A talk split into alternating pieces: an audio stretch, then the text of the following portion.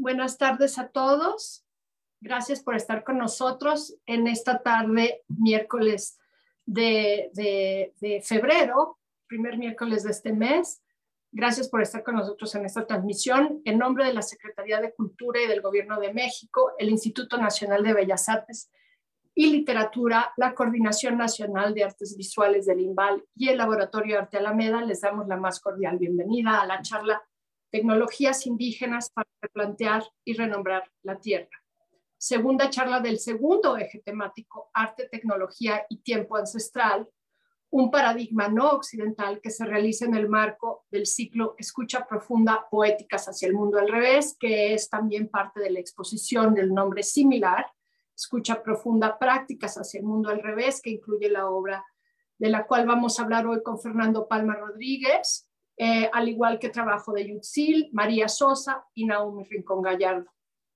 La exhibición está, eh, se muestra hasta el 13 de febrero en el Laboratorio Arte Alameda, pero les recomiendo mucho que vayan antes del 13, porque el 13 a partir de la una de la tarde vamos a tener un takeover, básicamente, de, de, increíble de el gran artista Lucas Avendaño. Es un performance que va a durar de la una de la tarde a las 5 de la tarde y que vamos a recomendar, les recomendamos muchísimo.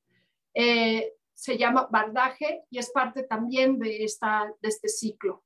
Este, de una a cinco es una performance duracional con videos, con varios otros participantes, incluyendo, eh, incluyendo a, a, a, Ibra y a Osvaldo Herrera. Eh, les platico un poco. Mi nombre es Lucía San Román, yo dirijo el Laboratorio Arte Alameda y estoy muy contenta de, que hemos tenido la oportunidad de llevar a cabo este gran ciclo curado por Sara Garzón, curadora independiente eh, colombiana que vive en Estados Unidos en este momento, pero que se mueve entre muchos distintos ámbitos. Em, el ciclo y la exposición son parte de un ejercicio que nos hemos dado la tarea de hacer en el laboratorio desde el comienzo de, de mi trabajo ahí como directora, pero en realidad que toma muchos hilos de trabajo de laboratorio previo a mi llegada, que tiene que ver con cómo es que establecemos procesos y métodos de, de, producción artística, no solo artística, sino conceptual, más profundos. Y más importante aún, cómo empezamos a cambiar la relación institucional a aquello que es el campo cultural, desde no una cuestión de enunciación, de siempre estar diciéndole a los públicos, de estar diciéndole a los creadores y las creadoras, qué es lo que nosotros vemos como institución o yo como curadora, por ejemplo, sino más bien establecer un paradigma de escucha en relación a esos procesos.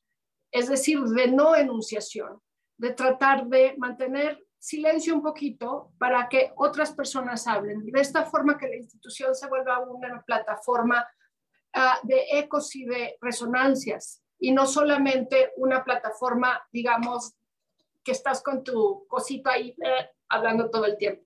Entonces, em, eh, las conversaciones que, Sara eh, generó y, concibió también muy cercanamente con Gerardo Sevillo, el subdirector de la Coordinación Nacional de Artes Visuales, y con Mariana Munguía, son importantes para este programa porque hacen que lo que sería normalmente una exposición, y ahorita están viendo ustedes fotos de la pieza de Fernando que nosotros comisionamos para la exposición y de la estoy muy orgullosa, eh, ahorita les platico más, eh, hace que una exposición en la que como un museo siempre estamos, digamos, eh, pensando en a través de los ojos, por así decirlo, se haga también un museo en el que otras partes del cuerpo están inmiscuidas, en particular, como ya les dije, la escucha, y que sea un espacio de, de discusión, de diálogo, etc entre una, algunas de las ideas importantes que tratamos de tomar aquí y que la serie de charlas que son cada miércoles a las 6 de la tarde, la serie de charlas han articulado, esta cosa está sonando, lo voy a guardar aquí, es, este, es algo que nuestro ponente de la semana pasada, Rolando Vázquez, habló mucho, que es cómo plantearnos al tiempo desde otras perspectivas, no un tiempo lineal, un tiempo de, de destinos manifestos, de progreso, de de contemporaneidad, sino un tiempo de múltiples tiempos.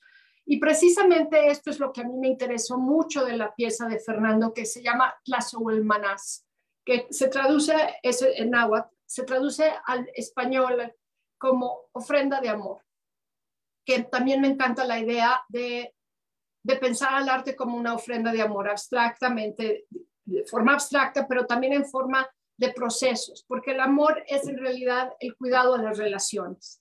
El cuidado de las relaciones no solamente en este momento, en el momento en que uno siente amor, sino en el cuidado de las relaciones en múltiples momentos. Entonces, eh, Fer, eh, en esta pieza tan hermosa de la cual nos está hablando, nos va a hablar, articula una variedad, una serie de cosas distintas.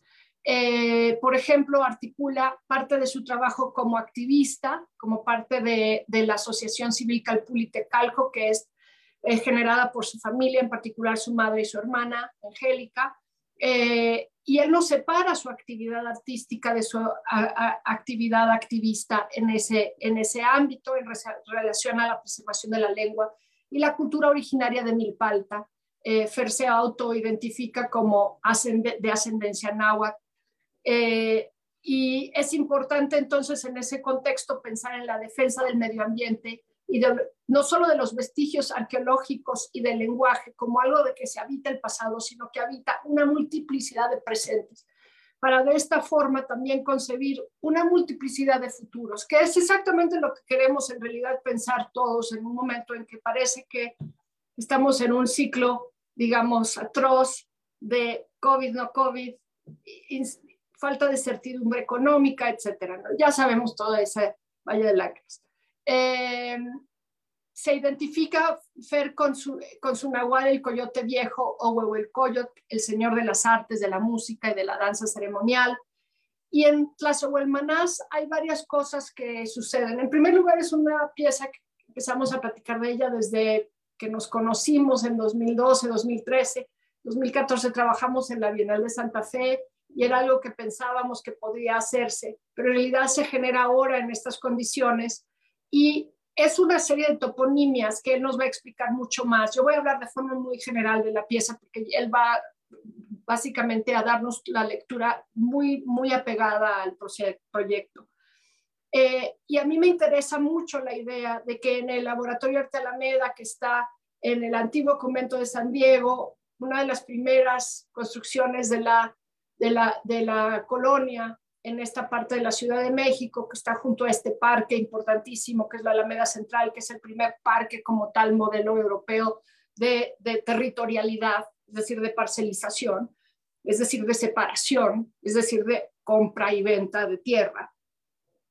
En este espacio, que siempre está también en el pasado, Fernando nos hace un gesto que rompe esa estructura espacio-temporal al hacerle estas toponimias de otro lugar que es Milpalta.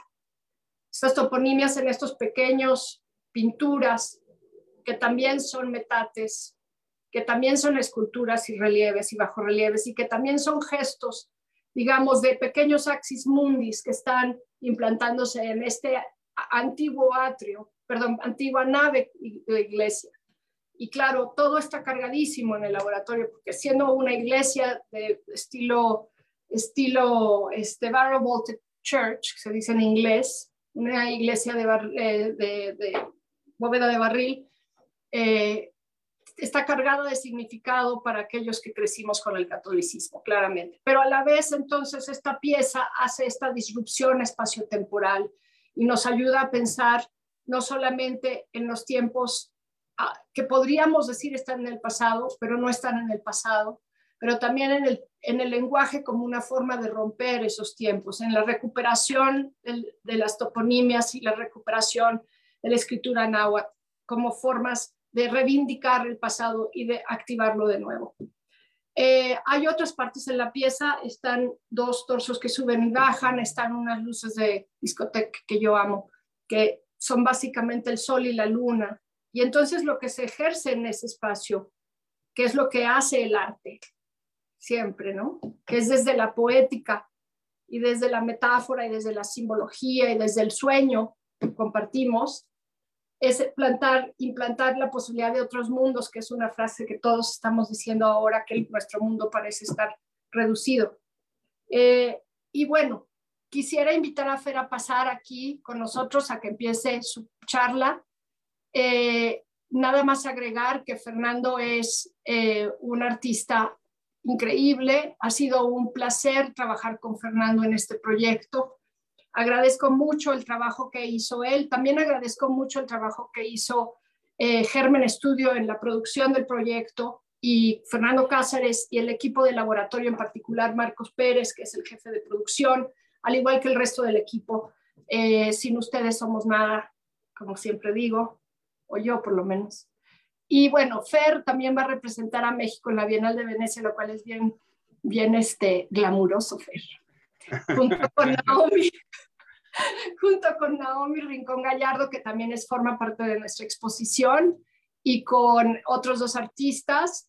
Eh, eh, y bueno, con felicitaciones por eso. Ha presentado su trabajo, como ya dije, el Site Santa Fe en 2014 en nuestro proyecto. En este Nottingham Contemporary, en PS1, en, en muchísimos museos. Y es puro éxito y ahorita también está haciendo cosas con el Tate. Y bueno, y ahorita está en Milpalta, en el salón de clases de Calpulitecalco. Gracias, Fer, por estar con nosotros.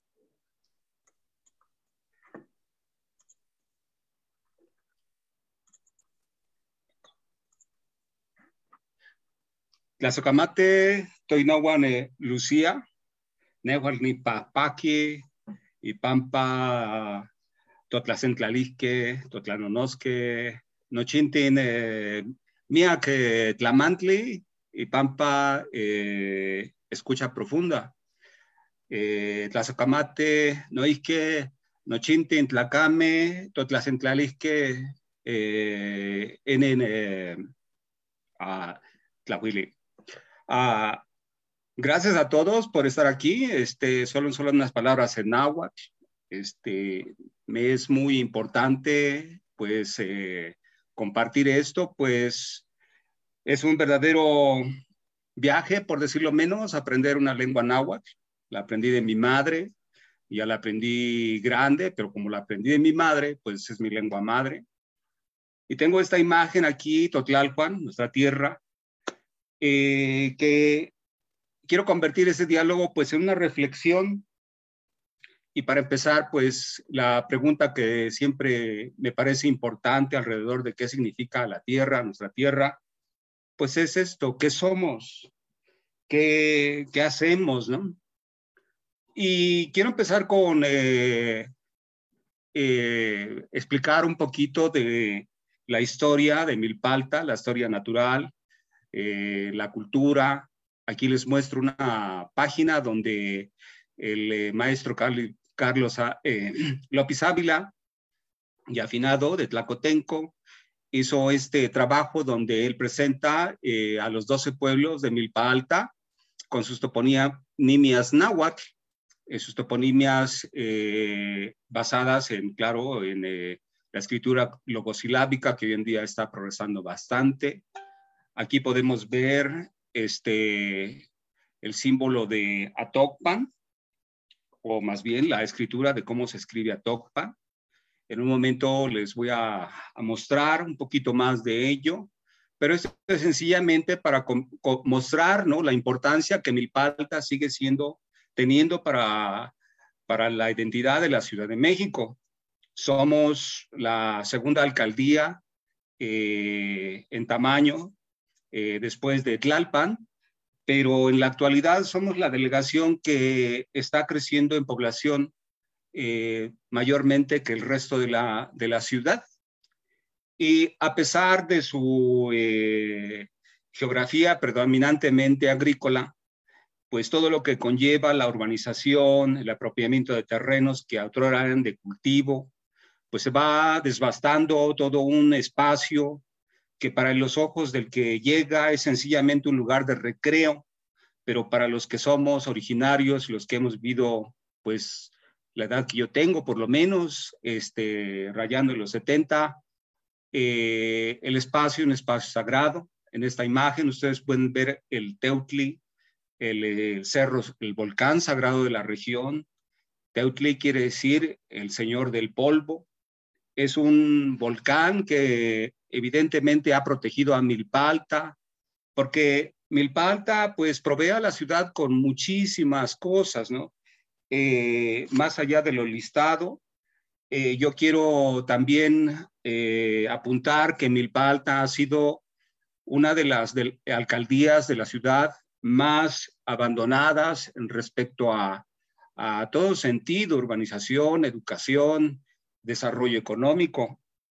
Lo digo con el orgullo de mostrar que las culturas de origen indígena aún tienen una vitalidad enorme que estamos aportando a diario y que aquel persona que ha, este, se ha movido por Milpalta, pues puede ver algo como lo que aquí les enseño, todavía lo poco de belleza natural que, que sigue existiendo, ¿no? Y que hoy está acabándose.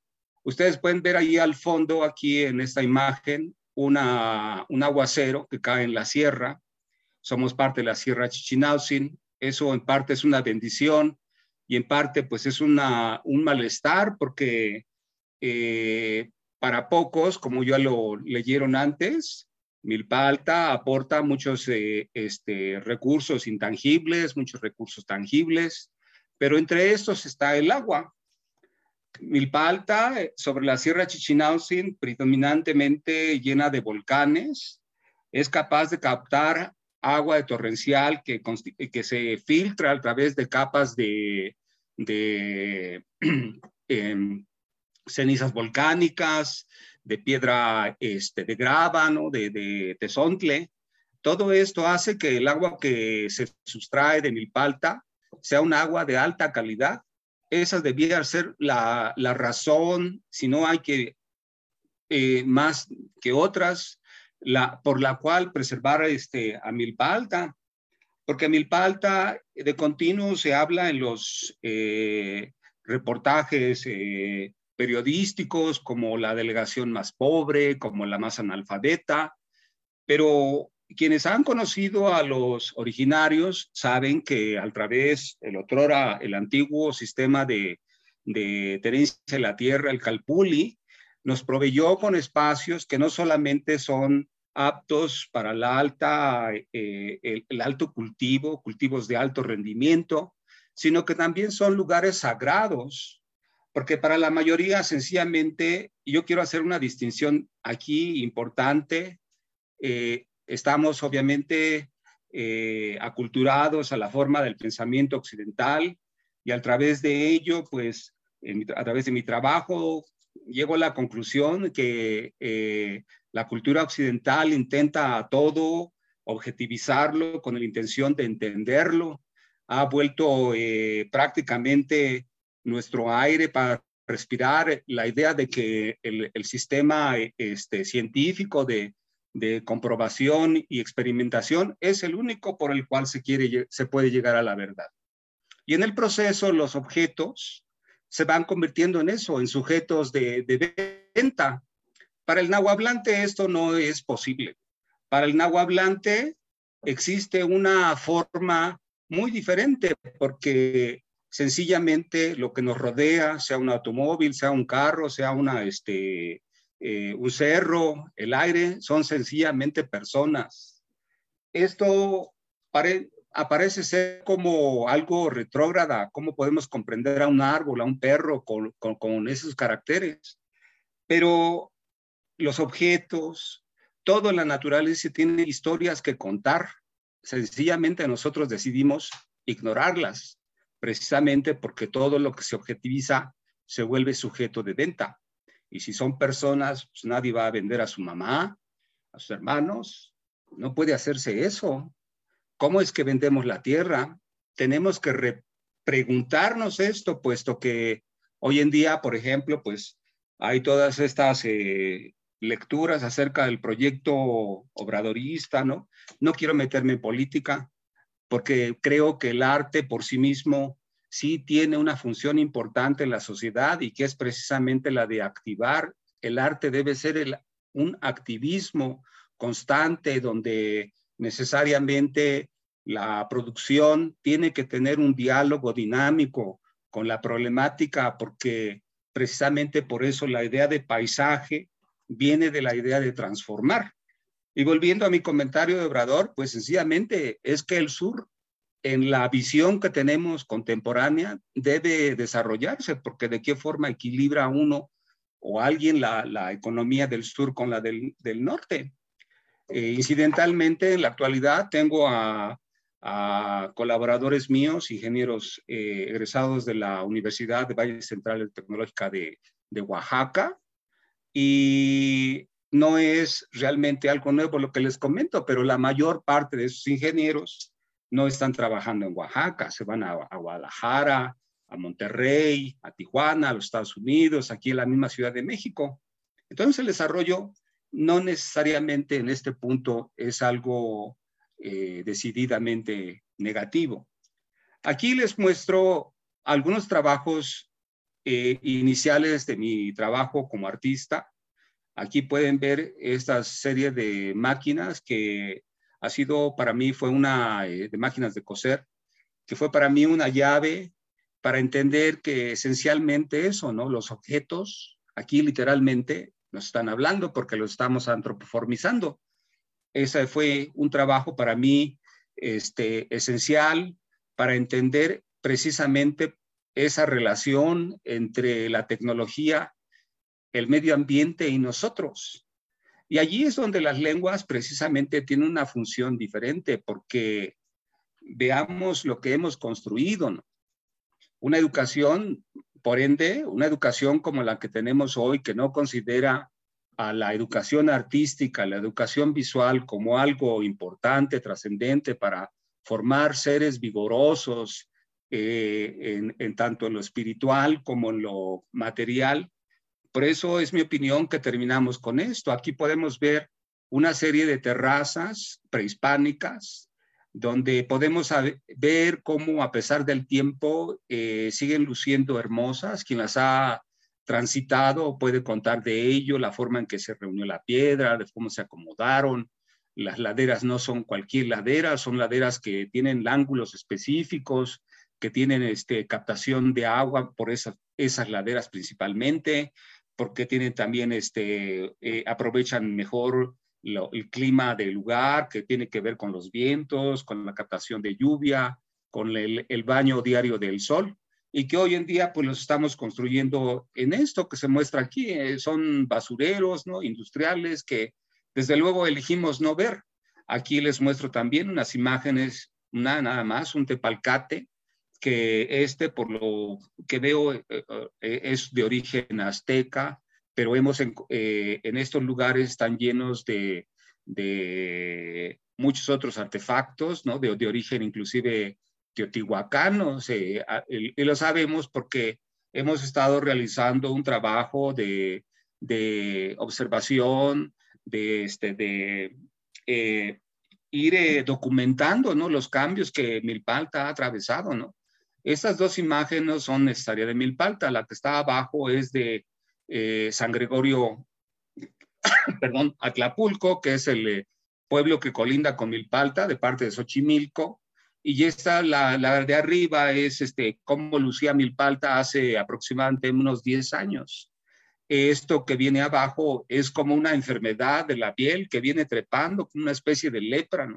La gente tiene evidentemente problemas de este, de, de vivienda, ¿no? Eh, eh, pero yo quiero estresar esto, apuntar esto, porque en mi experiencia no hay un solo país que esté eh, promoviendo una descentralización verdadera, tanto de educación, de, de, finanzas, de entretenimiento, ¿no? Todo está concentrado en ciudades como México y las consecuencias son devastadoras en una u otra forma, ¿no?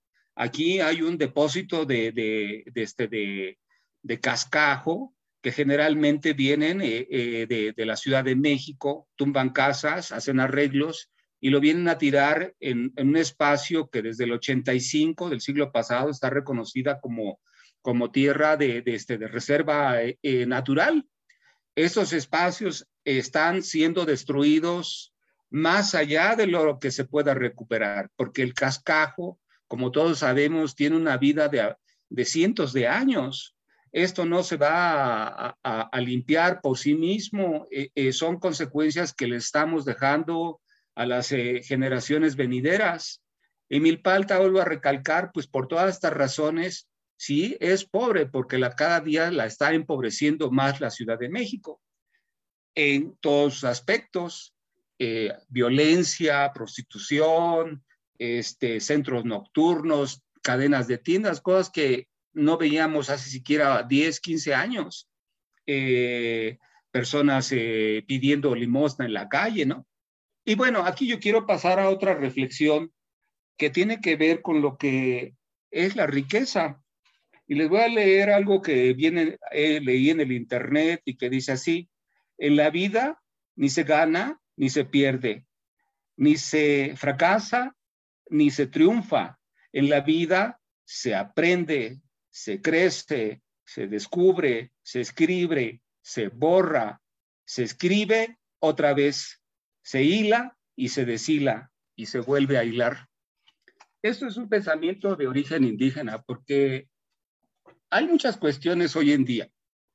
Y una que a mí me, me interesa mucho es la relación de historia con el arte y con la lengua.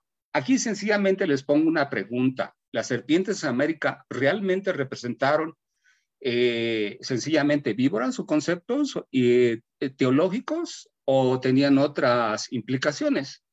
Es una propuesta que yo hago que la, que la, víbora en, México, en sus diferentes representaciones arquitectónicas, eh, de murales, de escultura, como partes de, de la sociedad de, este, eh, eh, de, de, bueno, de varias, de muchas sociedades, porque aparece desde la cultura tolteca, perdón, la olmeca, hasta nuestros días, pasando por la maya, la azteca, la, la, la, la este, etcétera, etcétera, la mixteca, etcétera. Y aquí son algunas lecturas que yo he estado realizando en el Códice Florentino, sencillamente como para apuntalar esta hipótesis, y me atrevo a decir que tal vez el, punto es que también fui eh, ingeniero, entonces tenemos otro tipo de, lenguaje, otro tipo de, este, de información. Y entonces para mí es muy claro que las, la víbora representa ese mundo, sino, ese, esa representación sinodal, digamos, de los ciclos de, la, de la luna o del sol o los ciclos eh, terrestres, etcétera. ¿Por qué me atrevo a, formular esto? Es sencillamente porque, hemos inventado el, pasado y nos hemos quedado con una historicidad que sencillamente atiende a los paradigmas occidentales. Los paradigmas que perseguían estas personas son decididamente distintas, eh, pero eso solamente uno lo puede apreciar verdaderamente cuando uno eh, descubre o, y, intenta hablar una lengua indígena. Eh, por ende, les platico algunas de las características de la lengua náhuatl. En ella no existe por, algo que a mí me, ha este, hecho eh, reflexionar mucho, es que no existe el vocablo basura. hablante de otros idiomas, les puedo decir que existen muchas formas de decirlo en inglés, en español, en francés, ¿no? Lo que es porquería, basura, etcétera. Pero en náhuatl no existe. Y la pregunta es, ¿por qué no existe? Existe hoy en día un vocablo que se traduce del náhuatl al español y al inglés como basura, pero que cuando uno lo analiza no significa eso. Y es la palabra tlazolale. Y no viene de ello porque viene de la palabra tlazotla. Y si recordemos el teotl de, de este de tlazolteotl, que es la, diosa o la entidad que se encarga de regenerar todo en la vida, entonces nos damos cuenta que por eso no puede haber basura, porque lo que se producía entonces, ya sea de carácter orgánico, y es muy fácil desmentirlo, pero es algo que requería la población. Y aquí les muestro unas imágenes de, de este, de, del Chacmol, porque ha sido una figura que ha llamado la atención de muchos estudiosos, arqueólogos, antropólogos, etcétera, lingüistas, etcétera, pero para mí representa una curva, de nuevo, sinoidal. Y pienso que significa eso, porque hay una cresta hay un valle, hay una frecuencia implícita, un periodo, perdón.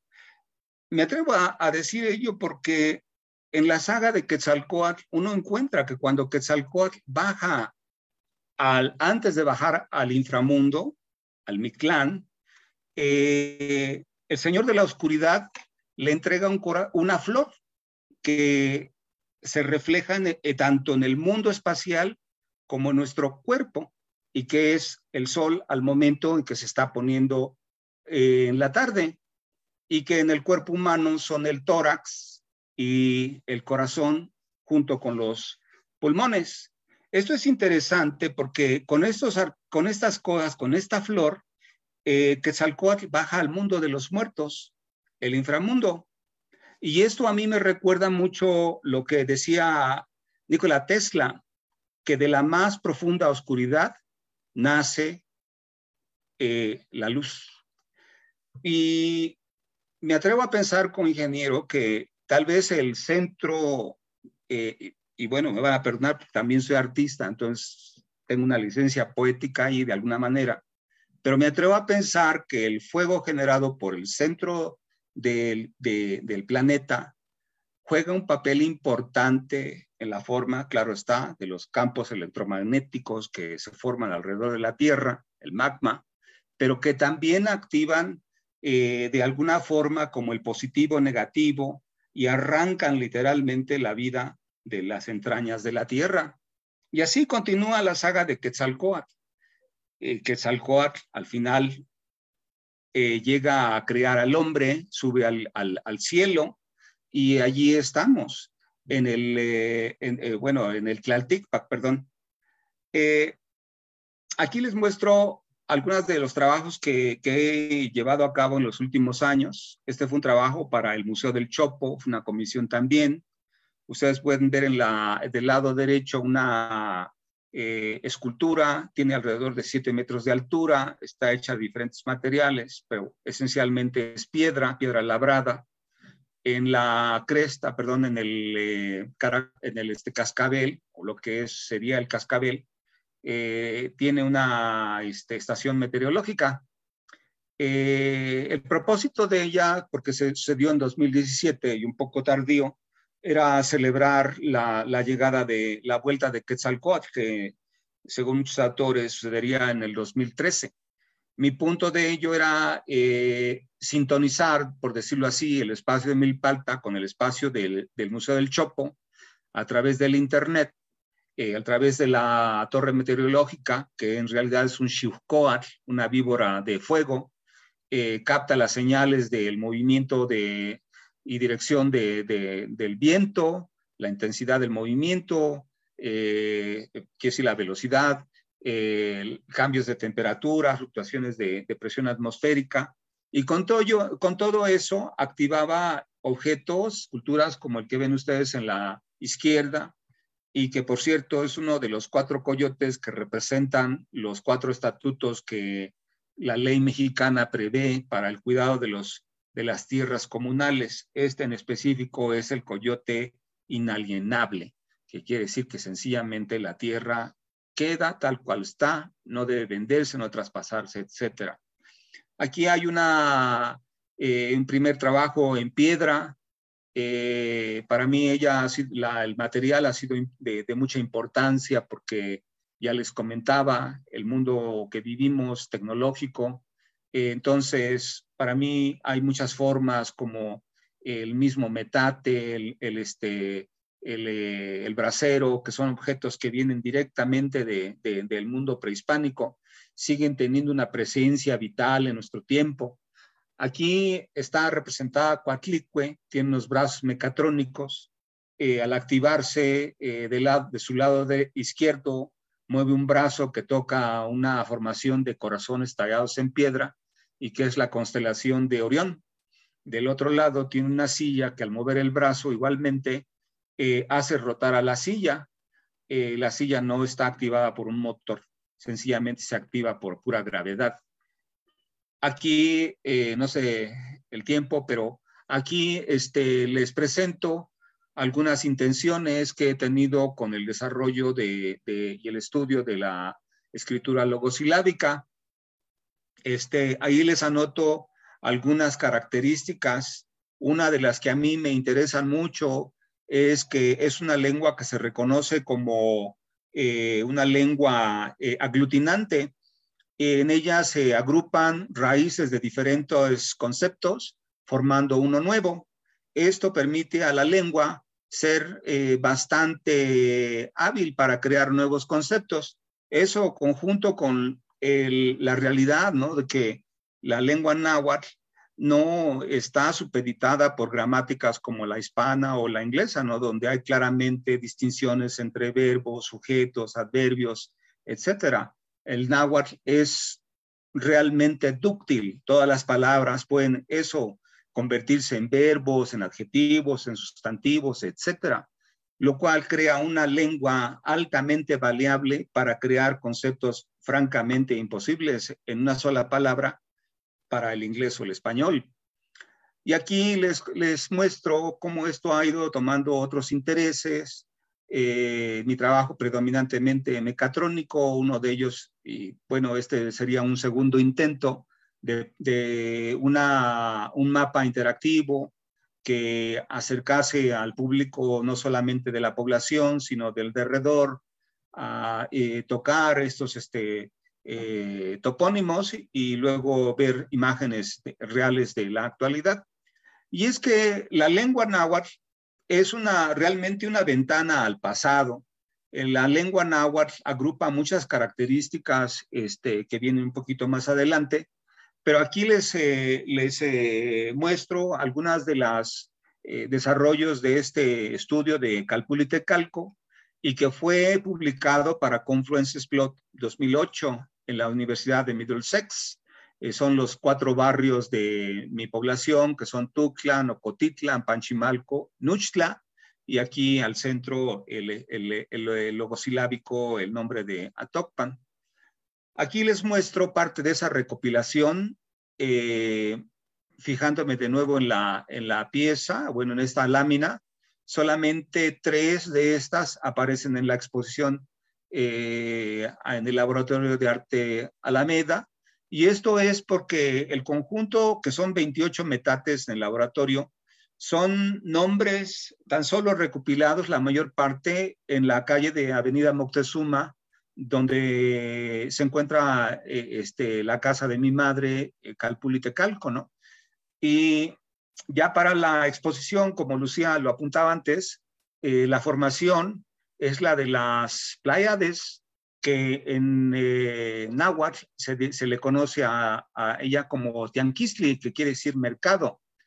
Eh, curiosamente, la mayor parte de los topónimos que terminaron allí como estos tres tienen el vocablo atl, que es agua, atlautenco, que quiere decir por donde la, la barranca, por donde pasa el agua, Auchupanco, que quiere decir donde se barre, donde se barre por cuestiones también ceremoniales, y a Copiltenco, el último, que, es este, donde hay, a la orilla del Hawái.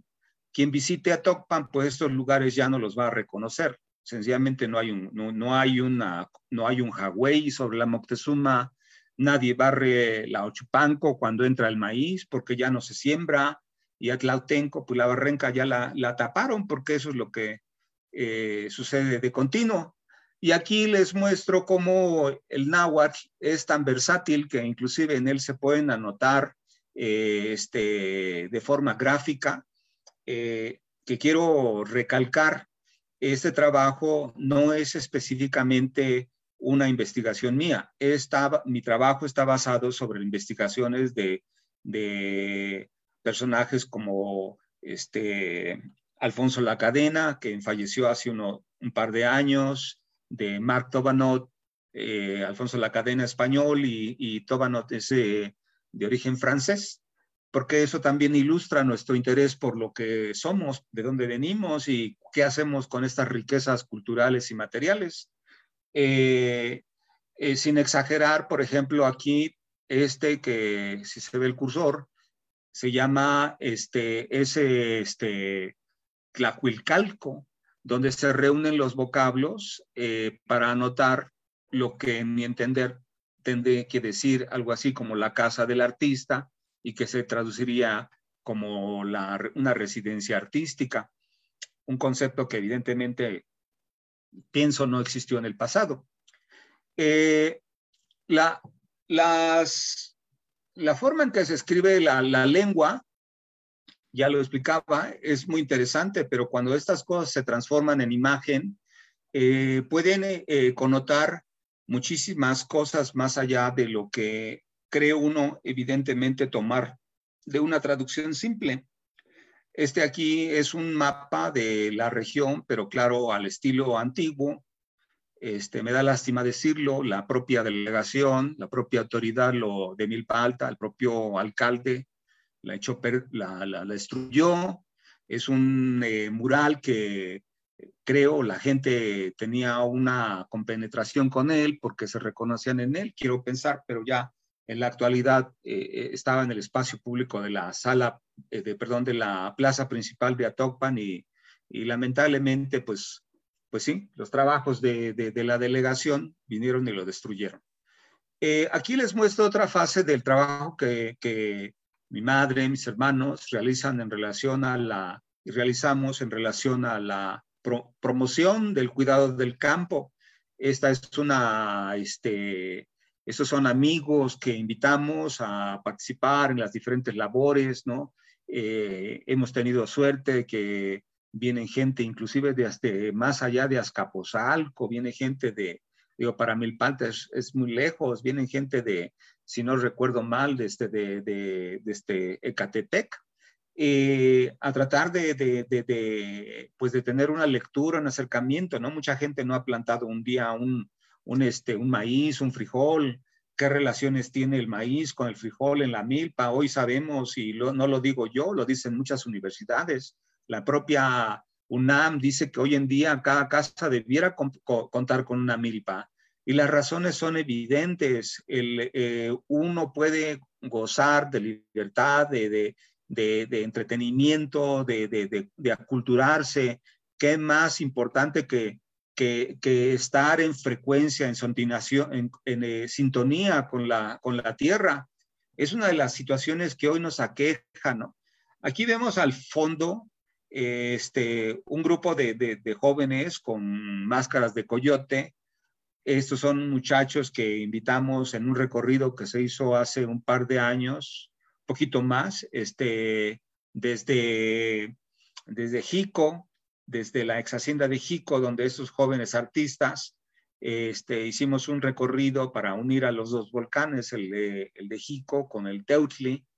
Y bueno, fue muy divertido, pero la, la intención creo que es evidente, es la de, de hacer amistad tanto con las personas que nos eh, participan como con los espacios que, que, este, que vamos cultivando, ¿no?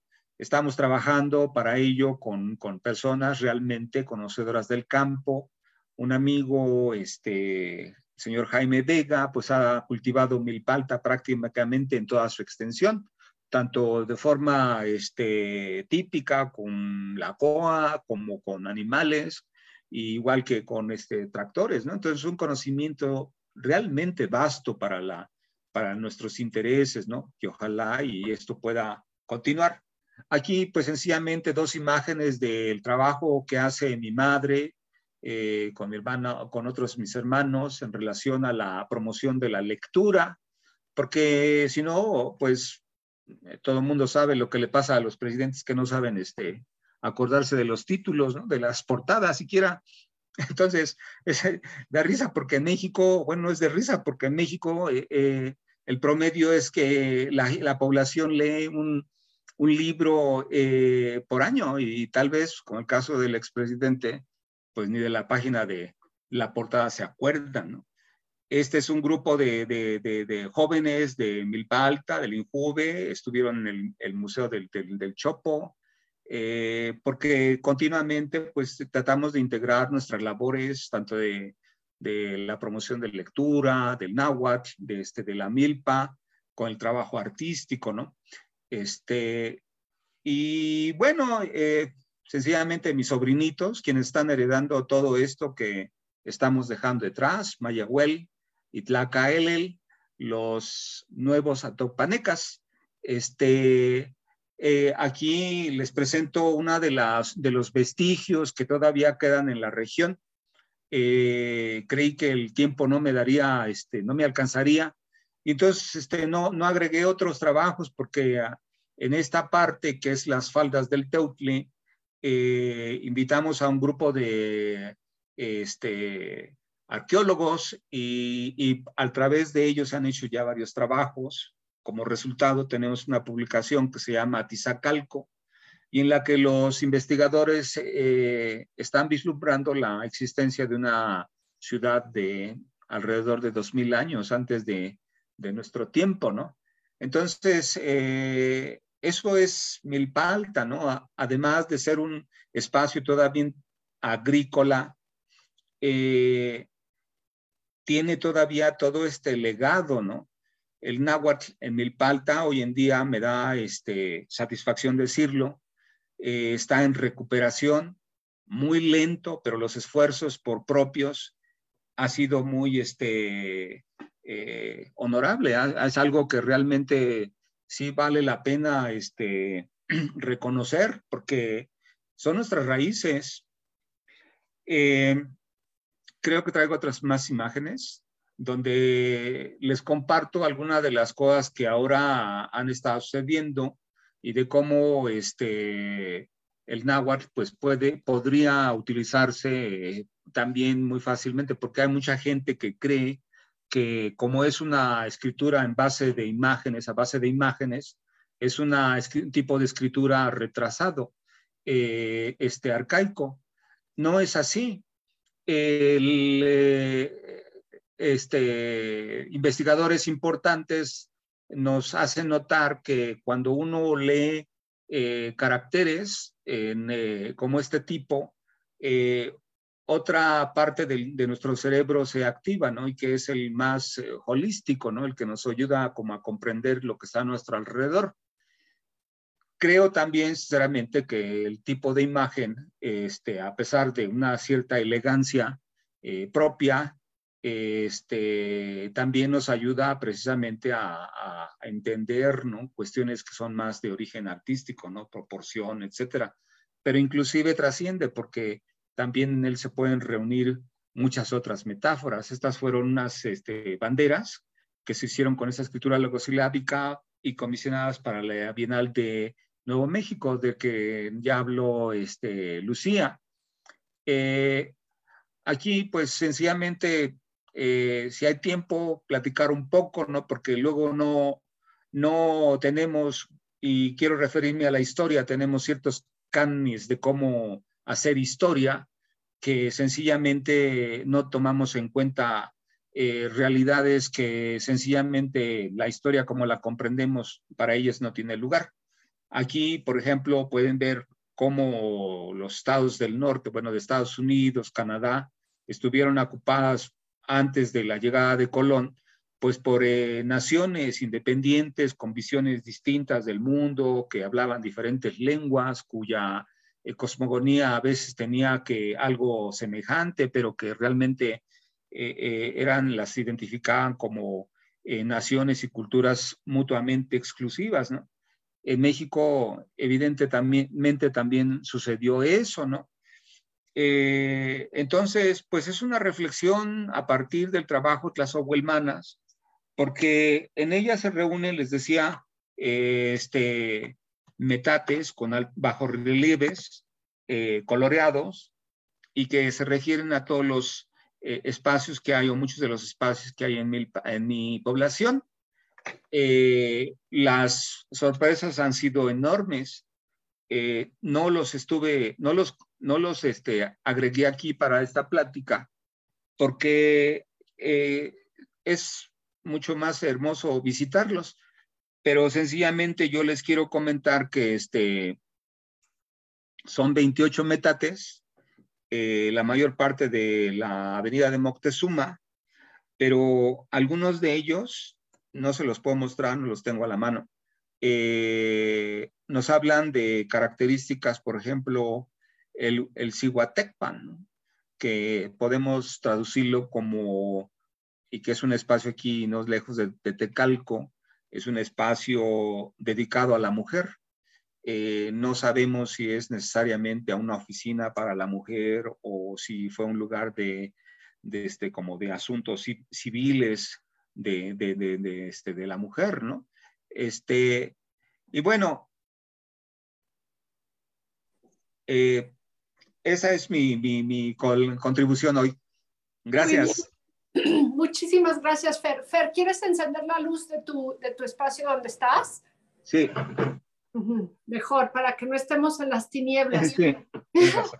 Y mientras tanto, tal vez podemos, si quieres, tenemos la presentación que armamos nosotros, aunque no es necesario, necesario regresar a ella. Te voy a hacer unas preguntas básicas, no tan básicas, más bien más amplias.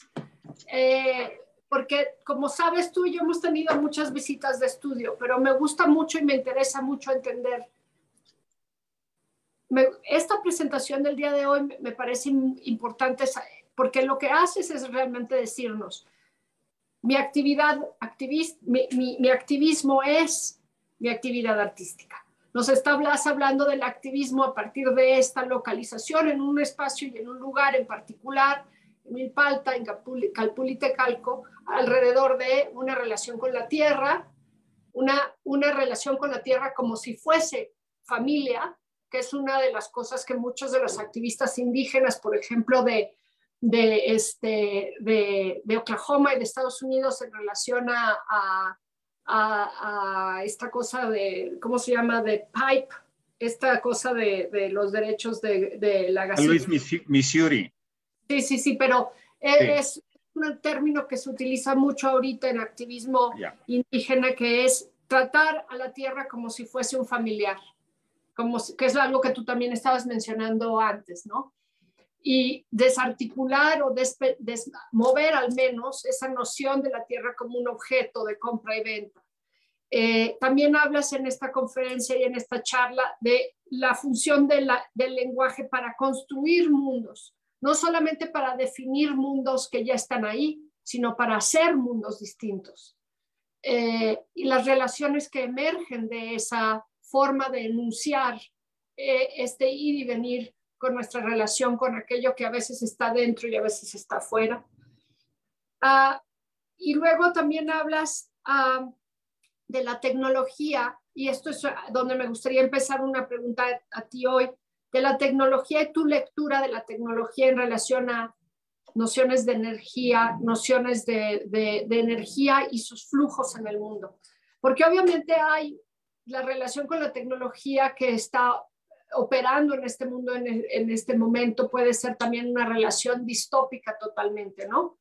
¿Tú cómo, ¿Tú cómo lo describes? A ver, ampliemos un poco más tu relación con la tecnología. Bueno, pues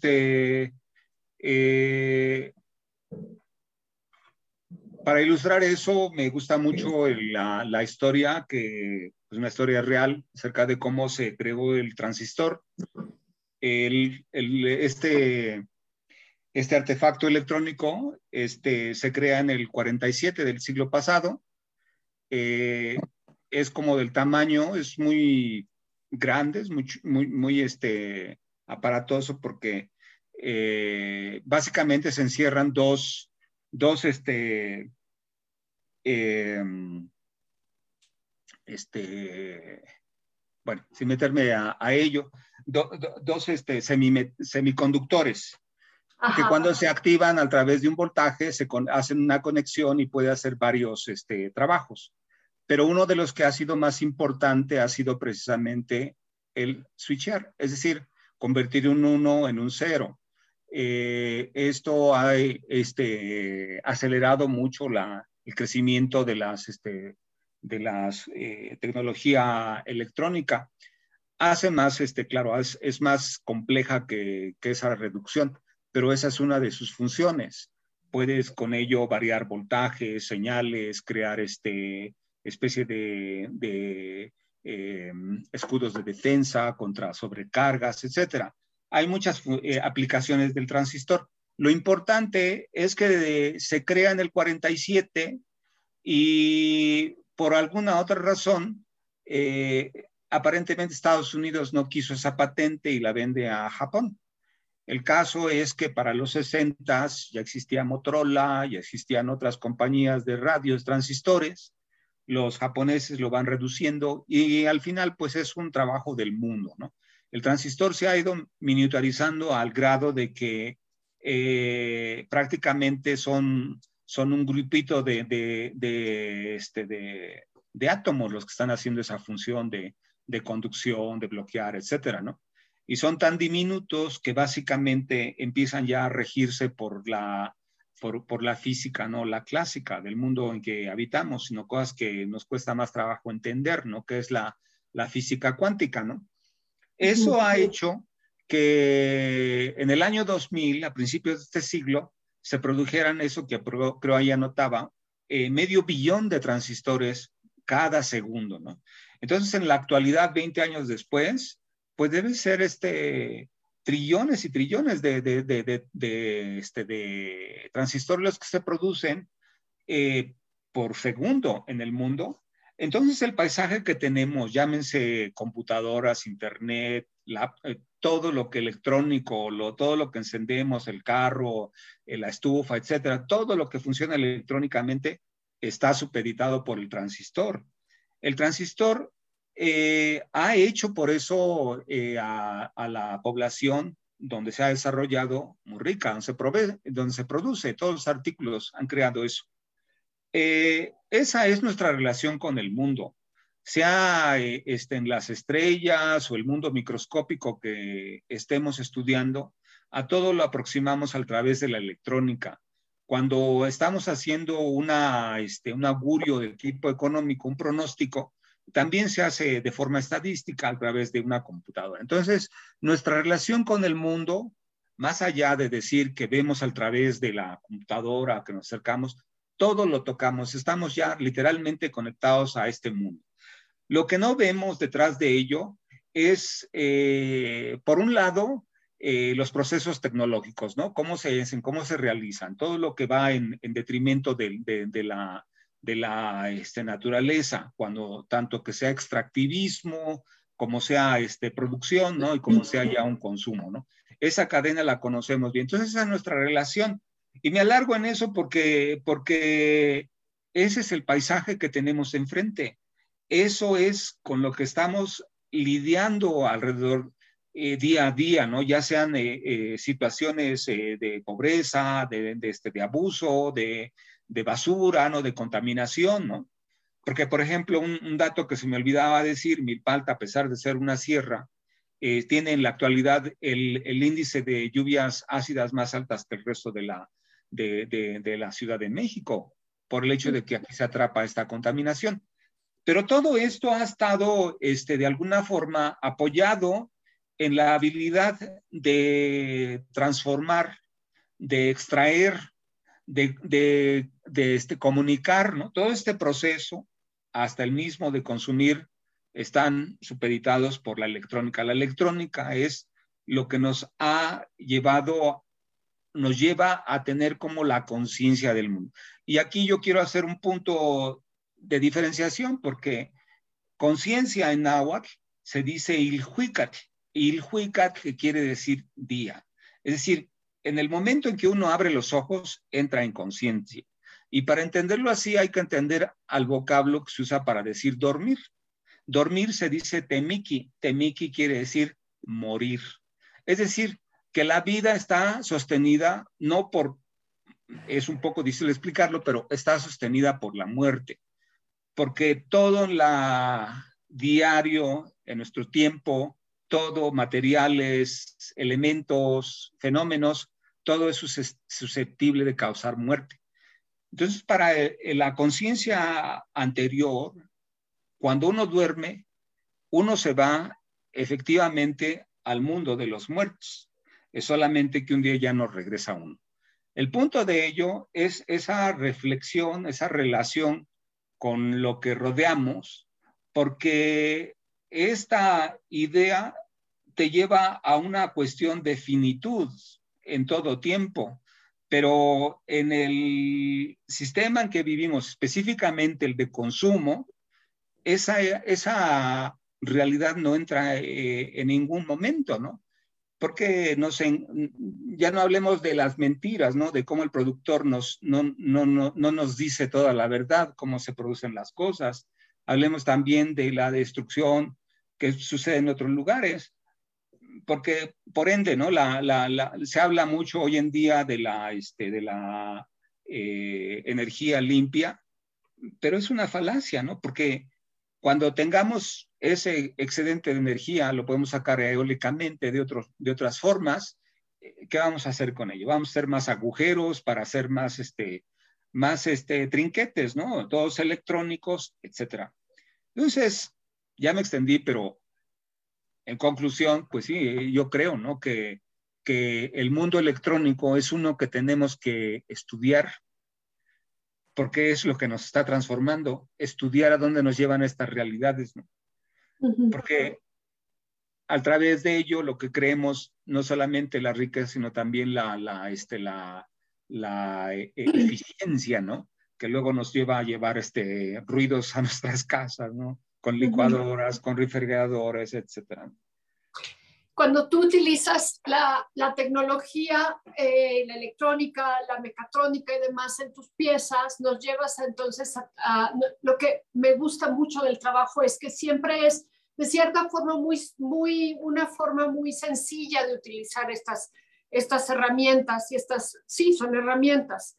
Eh, y de poetizarlas, de traerlas de este mundo de, digamos, de, de utilidad básica o digamos de complejidad en términos con la relación, a la relación con, el, con las economías que operan en este momento, pero le, le das un espacio, los regresas a la tecnología, la, cual sofisticada sea o no sea, al espacio de la poética, al espacio de la especulación, más allá de la especulación, sí, de la poética, es decir, de la poiesis, es decir, de traer, de traer una nueva lectura y una nueva forma de pensar a, esa misma, a esas herramientas. Y en ese estado eh, es muy importante la forma en que recuperas o traes de nuevo a la vida una serie de, simbologías y metáforas que estás constantemente eh, buscando, creando, recreando. Y en este sentido me gustaría entender tú como joven artista, porque yo sé un poquito de tu trayectoria, Fer, yo sé que estudiando acá en México ingeniería y luego te fuiste a Inglaterra, donde fuiste migrante muchos años y tienes un pasaporte inglés, donde trabajaste también por muchos años en la construcción, como otros artistas conocidos, amigos míos que quiero mucho y que y que como Marcos Ramírez R. en la frontera, por ejemplo, que por toda su trayectoria ha trabajado en la construcción también. Eh, y, y, entonces en, en, Inglaterra también trabajaste como, como, como preparator, trabajaste instalador. De hecho, trabajaste cerca y estabas estudiando en la Escuela de Artes allá con un colega mío que se llama Alistair Hudson, que Alistair ahora es director importante de museos. sí, es cierto. Y, y, empezaste entonces, te empezaste a ir hacia las artes, acabaste estudiando en, en Holanda por un periodo, en, en una escuela muy importante en Holanda.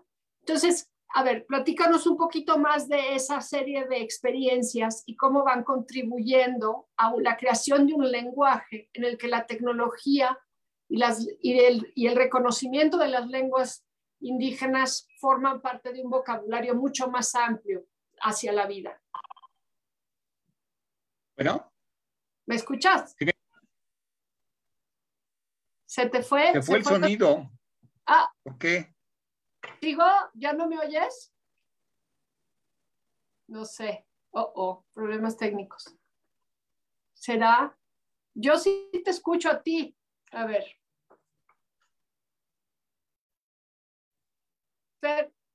Tú pusiste tu sonido en mute. Oh, oh. Ya empezamos. Ya empezamos con esta performance del Zoom en vivo. Eh, sí, disculpen, tenía un problema aquí. Pues, este, pues que es que todo en la, como leía, ¿no? El poema, ¿no? Eh, se hila y se deshila, ¿no? Y si se deshila se vuelve a hilar, ¿no? Yo hubiera querido ir con este pensamiento a, fuera del país, ¿no? Me fui con el de sencillamente ir a experimentar la vida, pero también porque había tenido ya seis años de experiencia como, como ah, este, ingeniero en México, en diferentes compañías, y francamente eso fue desilusionante, ¿no? Eh, estudié ingeniería industrial que tiene que ver con este, eficiencia, eficiente, hacer eficiente un sistema de producción, la economía de una empresa, etcétera, hacer este, cálculos de, de, este, de, recuperación de, inversión, etcétera, ¿no? Eh, y también una de las filosofías de, ingeniería industrial, pues era eso, ¿no? Hacer una eh, industria eficiente con beneficios para el cliente, perdón, para el empresario y desde luego que se traducirían hacia el empleado, ¿no? Cosa que pues no sucede. Esa no es la realidad, ese no es el mundo en que vivimos, ¿no? Entonces para mí fue eso una este, desilusión de alguna forma. Y en Europa, pues este, en Inglaterra había todo un choque para mí porque eh, la cantidad de desperdicio, ¿no? Siempre se habló, bueno, ya en los últimos 20 años se ha hablado de reciclar y de toda esta responsabilidad, pero Europa de los ochentas, eh, uno podía armar una casa de lo que te encuentras en, este, te encontrabas en la calle, ¿no? Había casas vacías que sencillamente nadie las habitaba, ¿no? Completas, en, orden, todo funcionando, ¿no? Eh, había el, el, squatting, por eso, ¿no? Que sucedía mucho en las sociedades alternativas, los artistas y así, ¿no? Entonces, todo eso contribuye a, a, preguntarle, ¿no? ¿Qué educación recibí? Yo en ingeniería, como ingeniero industrial aquí de México, no percibía en un mes lo que yo ganaba en Londres en ese entonces como este, limpiando uh, camas ¿no? en un hotel, no arreglando camas. Esos contrastes pues son, eh, este, te hacen dudar, ¿no? De, de, qué, de qué significa ser este, apreciado como un, no solamente como un ser humano, como un este, individuo de otro país, sino como ser humano, ¿no?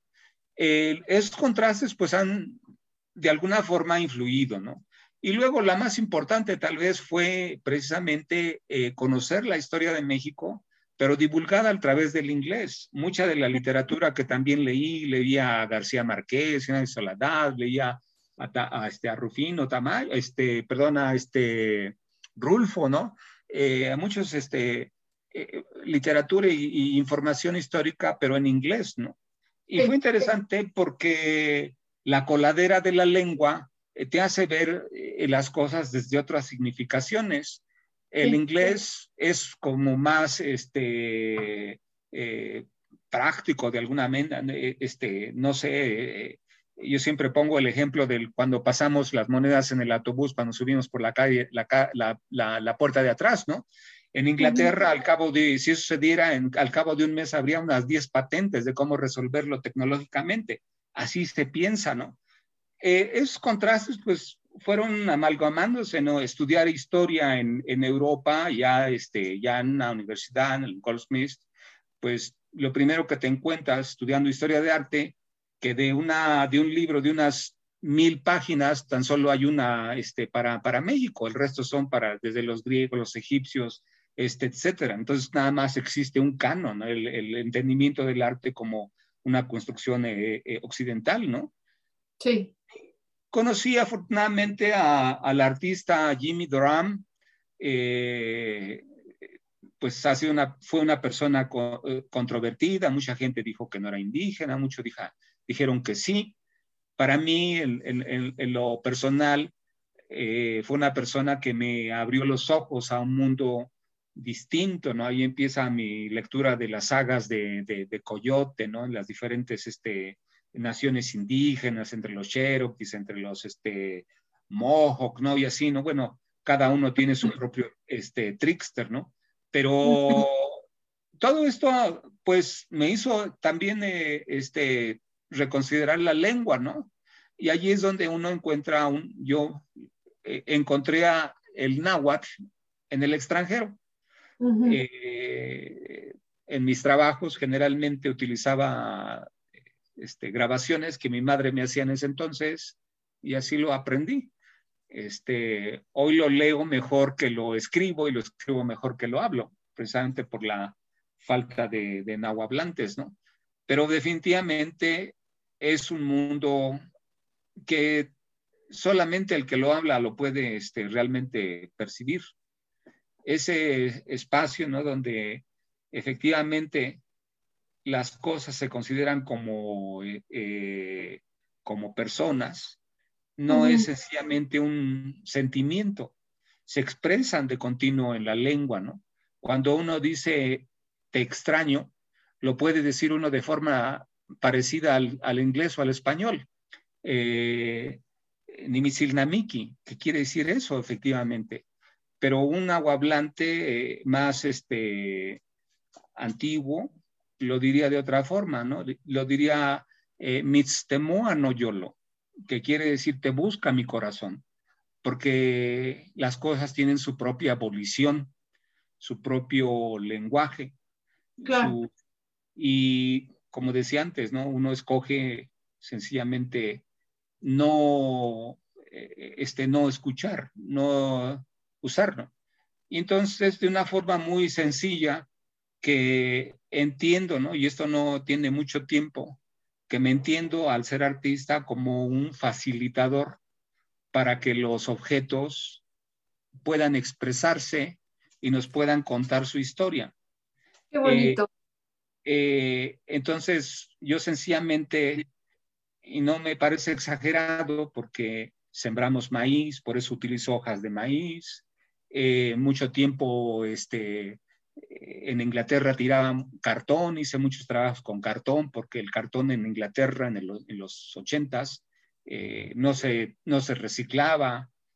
Por eso es que a mí me da risa, ¿no? Porque hoy en día se habla de todo eso, cuando puedo decir con toda integridad que mi familia siempre recicló en mi, en mi casa, desde mi abuela, mi madre, mis hermanas, todo mundo separaba lo orgánico de lo inorgánico, lo orgánico se transformaba en ceniza y se regaba en la, en la, en la, en la milpa y las latitas pues ya se convertían en, este, ya sabes, en, en macetitas, en todo eso, ¿no? O sea, la, la, la separación en México, en, en, en, en eh, mi comunidad, se hacía antes de que se convirtiera en un artículo de, venta, ¿no? De los, de, los productos, ¿no?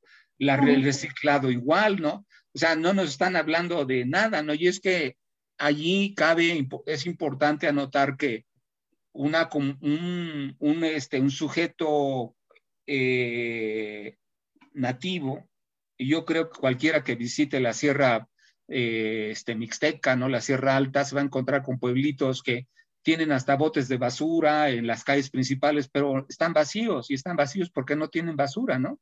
Y todas las milpas están ordenadas, etcétera, ¿no? No voy a exagerar ese punto, pero esa ha sido mi experiencia, ¿no? Y, entonces, pues, hay gente que, bueno, no me quiero anondar tanto, es cansado, pero el, el, este, el, eh, el agregar raíces, ¿no? También de otro, de, diferentes conceptos para formar un nuevo vocablo en el náhuatl, es prácticamente no un collage, sino porque no se hace así al azar, se hace con toda eh, intención, ¿no?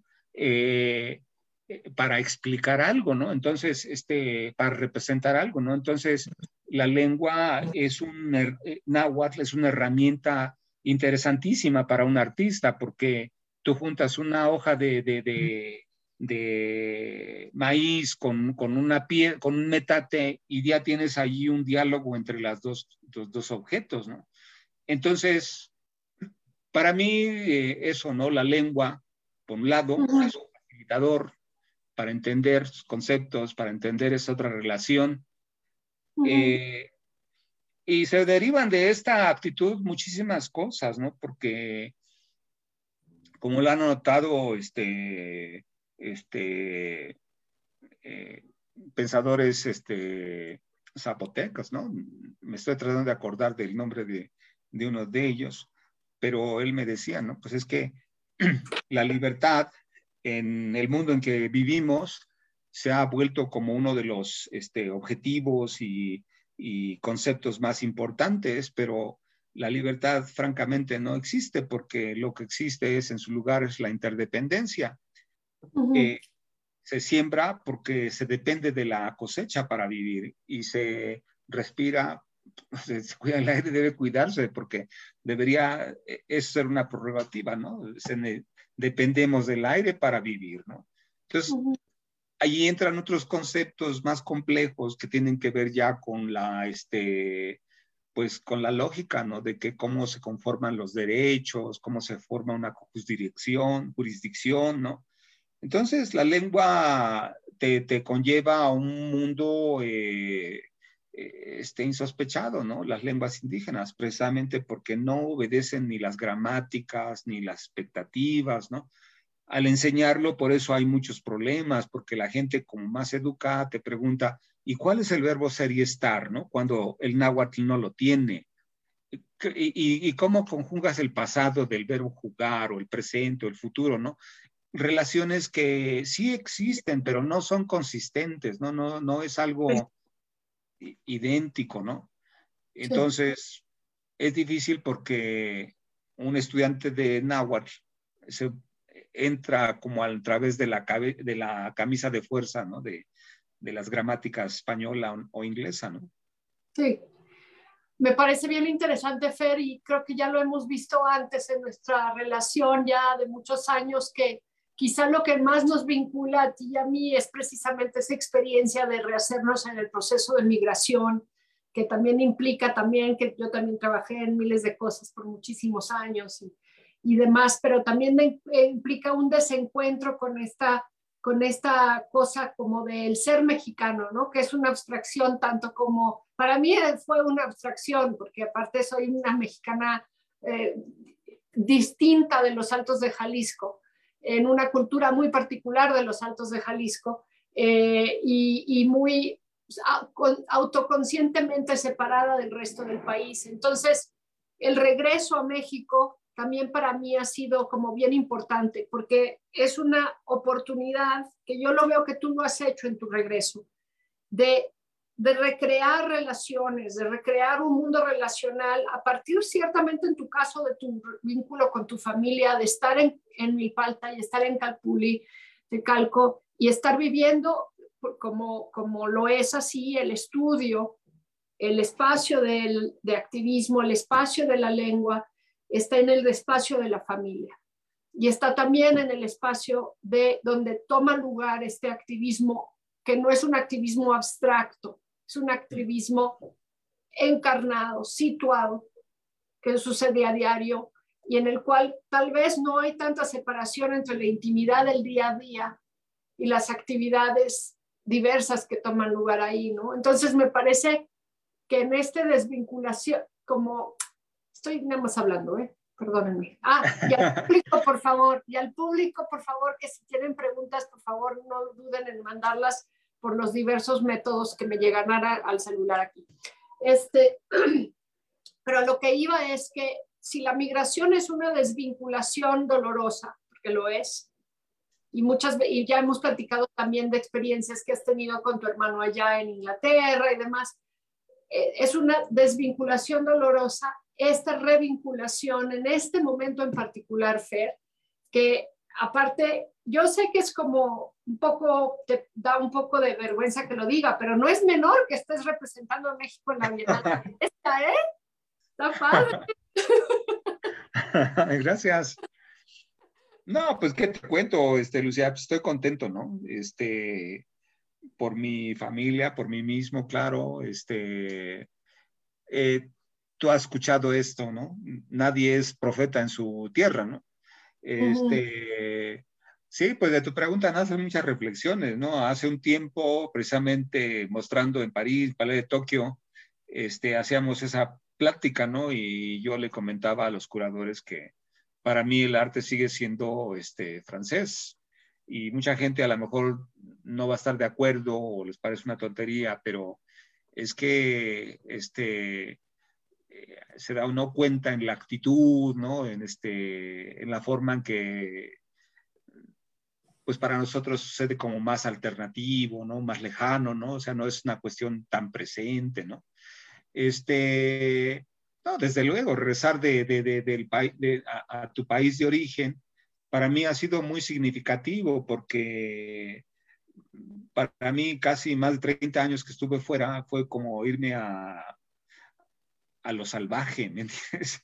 Sí. Porque, porque cuando uno analiza la, porque, ah, bueno, yo de continuo a la gente que encuentro de, de, de, estos países, estuve trabajando en estos días con unas personas Inglaterra y, a veces uno se pasa de la lengua, ¿no? Pero yo lo he leído, ¿no? De sus propios historiadores, ¿no?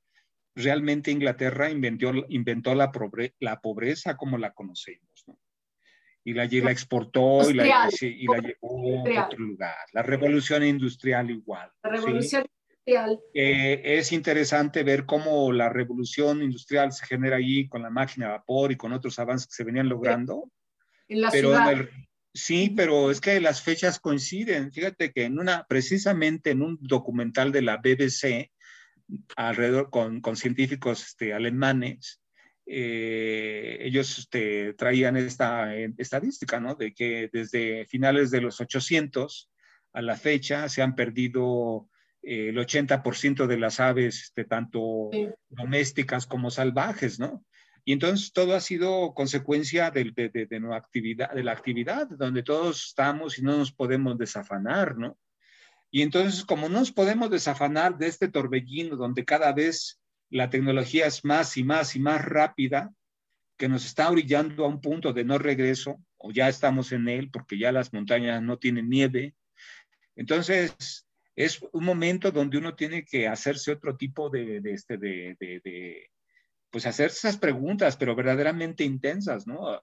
Mi respuesta alrededor de ello, y lo digo con toda sinceridad, es que las culturas indígenas eh, van a un paso, por decirlo, a un movimiento en esa ciclicidad de una amplitud muchísimo más, de un periodo muchísimo más amplio que el que llevan las culturas occidentales. La cultura occidental está oscilando muy rápido, ¿no? con altos y bajos, ¿no? Entonces yo pienso, pienso, ¿no? Y este, pues solamente el tiempo lo dirá. Yo creo sinceramente que las respuestas a la situación que vivimos hoy en día de crisis eh, la tienen los, la, las culturas indígenas. Y hay allí una, un dato muy importante, porque la mayor parte del mundo en la actualidad seguimos comiendo de la gente del campo y no de la industria. Es, es un detalle muy importante. Las mejores tierras en el Amazonas, en otros lugares, en los desiertos, están eh, en manos de gente indígena. Por eso, décadas atrás, este, pues Gortari hizo la reforma ¿no? a la tenencia de la tierra, ¿no? porque eso pues, es otra mentalidad. ¿no? Eh, en fin, ¿no? Pues sí, vivir en otro país, pues sí, eso significa. Mira, tenemos, ya vamos a cerrar porque son las 7.24 y sí. la gente tiene mucho rato en el Zoom y gracias por su paciencia todos en casa. Tenemos un par de comentarios. A ver, eh, dice Juan José Rivas, felicidades y gracias Fernando y Lucía por tan interesante plática. Gracias Juan José por ser parte.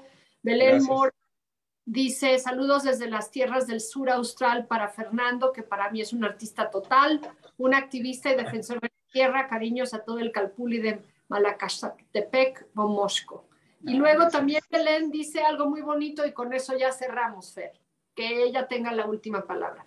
Fernando, me hiciste pensar en, en el náhuatl como la serpiente que se muerde la cola, se regresa al mismo punto, porque la lengua indígena es creadora y es la que sostiene la vida humana. Ay, muchas gracias. Gracias, Belén. Te queremos en Calpuli Calco. Y bueno, con eso nos despedimos y muchas gracias al equipo del laboratorio, quienes siempre están pendientes y hacen un gran trabajo y que hacen posible todos estos programitis absurda que tenemos. Gracias por ser pacientes y gracias a ti, Fernando, por participar de esta charla. Te quiero mucho, como tú sabes. Tlaxcamate, Nehual, Senca. Buenas noches.